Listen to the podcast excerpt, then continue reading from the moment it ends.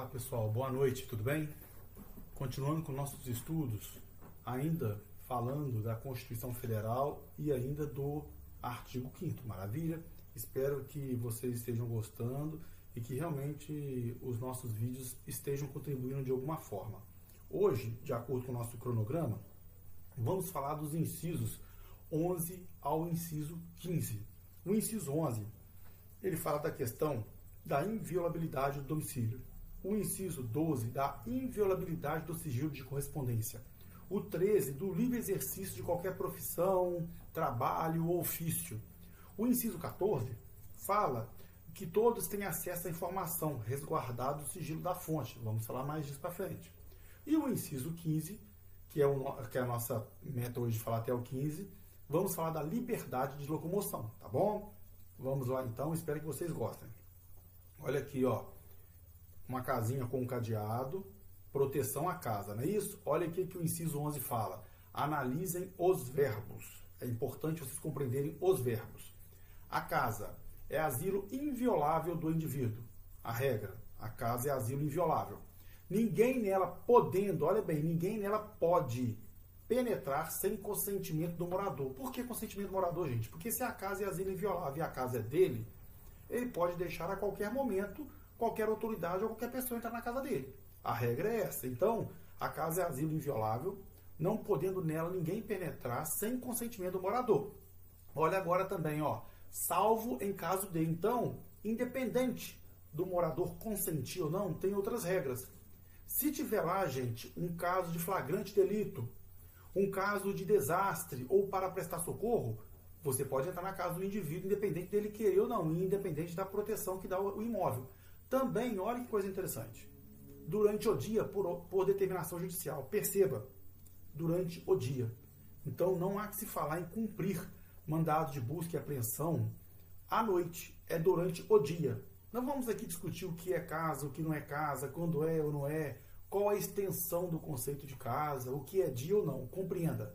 A regra é o seguinte: a casa é asilo inviolável e ninguém nela pode penetrar sem que o dono do imóvel deseje ou nas outras situações que estão no inciso. É importante compreender isso, tá certo?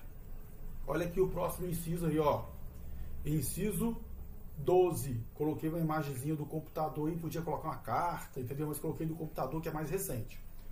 O, qual é a essência do inciso 12? É inviolável o sigilo de correspondência e das comunicações telegráficas, de dados e das comunicações telefônicas.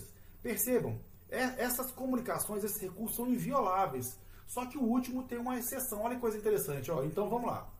É inviolável o sigilo de correspondência e das comunicações telegráficas, de dados e das comunicações telefônicas, salvo no último caso, nas comunicações telefônicas, por ordem judicial, nas hipóteses e na forma que a lei estabelecer para os fins de investigação, percebam, nas hipóteses que a lei definir, estabelecer, para que, gente? Para os fins de investigação criminal ou instrução processual penal. Então, se tiver uma escuta telefônica de, de algum telefone ou de alguma pessoa, é uma ordem judicial e tem o fim de investigação criminal ou instrução processual. Maravilha? Continuando aqui, ó. Agora o próximo eu coloquei um monte de bonequinho aí, representando várias profissões. Olha o inciso 13, o que, que ele fala. Olha, gente, olha que perfeição. É livre o exercício de qualquer trabalho, ofício ou profissão.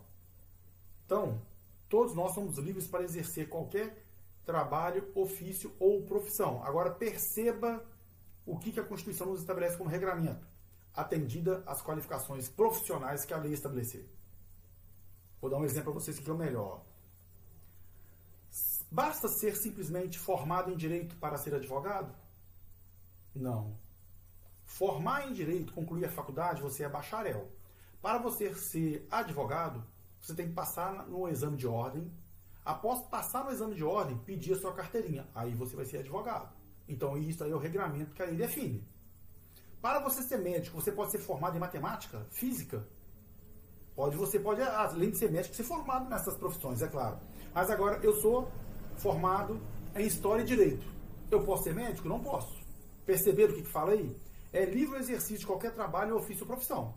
Só que, Se para aquele trabalho, ofício ou profissão, a lei estabelece alguns requisitos, algumas exigências, aí não é livre este exercício profissional. Você tem que atender os requisitos que define, que a lei define. Maravilha?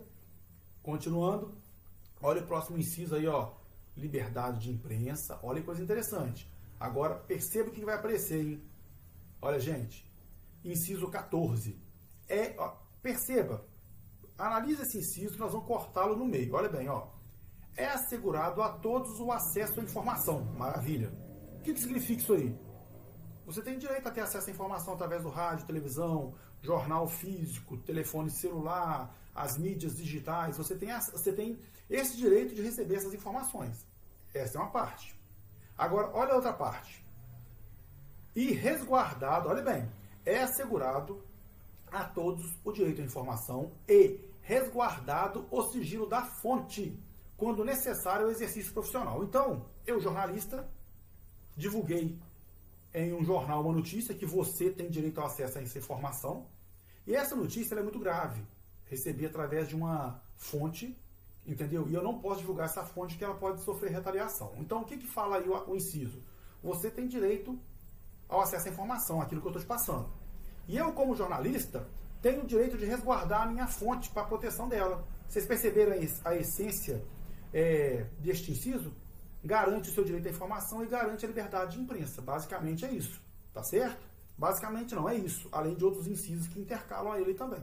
Maravilha? Continuando aqui, ó. Olha agora, gente. Coloquei uma imagenzinha do, do Cebolinha brinca, brincando que como ele tem de, de leito de Livi, então eu vou para Malte. Ele brinca falando, né? Na, na, na, figurinha, na tirinha. E ele fala assim, ah, já que eu tenho de leito de Livi, então eu vou para Malte. O que, que, é isso aí? Direito de ir e vir. É um dos princípios basilares do Estado Democrático de Direito, você poder ir e vir para qualquer lugar em, em, o, estando em paz e a lei permitindo. Estado de paz, perdão. Olha aqui, ó. Vamos lá. O que, que fala o inciso 15? É livre o direito de locomoção no território nacional. Direito de ir e vir. Em tempo de paz no momento que nós estamos num estado de paz, você pode. Paz que eu falo é não tendo conflito, tá bom? Olha bem, podendo qualquer pessoa, nos termos da lei, nele entrar, permanecer e ou dele sair com seus bens. Olha a figurinha que eu coloquei a imagem. A imagem representa um carro de viagem e as placas do, dos destinos que ele está vendo na rodovia lá. Então você pode, é livre a sua locomoção em tempo de paz no Brasil, entendeu? Nos termos da lei, podendo ir, vir, sair, entrar do país com seus bens. Isso é perfeitamente garantido constitucionalmente. Agora é importante vocês compreenderem uma coisa. Nós estamos vivendo um momento atípico em razão da pandemia. Daí você pode falar assim: ah, então meu direito de ir e vir está sendo impedido por um decreto municipal, um decreto estadual ou uma, um, ou uma lei federal. Cadê meu direito de ir e vir? Perceba, gente. Não existe, não há que se falar em direito absoluto. Então, o direito de ir e vir não é direito absoluto. O que significa isso? Ele não sobrepõe a coletividade. Vamos lá então. O município que eu resido, o executivo municipal, é, aprovou um decreto no qual restringiu os horários de saída. Teve o toque de recolher em razão da pandemia. Mas eu insisto, eu insisto em sair. Quando eu insisto em sair, contrariando o decreto municipal, contrariando é, os médicos, a ciência, eu estou colocando a coletividade em risco. Então, o meu direito de ir e vir, meu direito individual de ir e vir, ele não pode ser superior a ponto de eu colocar os outros em risco. Percebam isso, tá certo? Para vocês compreenderem que, como vivemos em uma democracia, o seu direito vai até onde começa o meu. Democracia não é balbúrdia. Democracia é respeitar e obedecer às leis. Maravilha? Pessoal, espero que vocês tenham gostado. Na parte de baixo do nosso vídeo aí, é, vamos ter os links das nossas redes sociais, por favor, podem seguir, tá joia? Eu passei a colocar também agora o link das fontes das imagens que eu estou utilizando para poder respeitar os direitos autorais dessas imagens. Coloquei o link de mais um edital, saiu o edital do concurso da PMMG, tá certo? Então tem link de dois editais que já estão é, abertos, dá uma olhadinha nesses links também. E coloquei um breve resumo do que nós falamos aqui. E outro detalhe, vai ter o link também para você baixar esse slide. Então, se a sua configuração de vídeo não permitiu visualizar tranquilamente a informação, não tem problema. Você consegue baixar o slide, vai me escutar e vai poder manusear o slide no seu computador, tá bom? Um abraço a todos, bons estudos e fiquemos com Deus.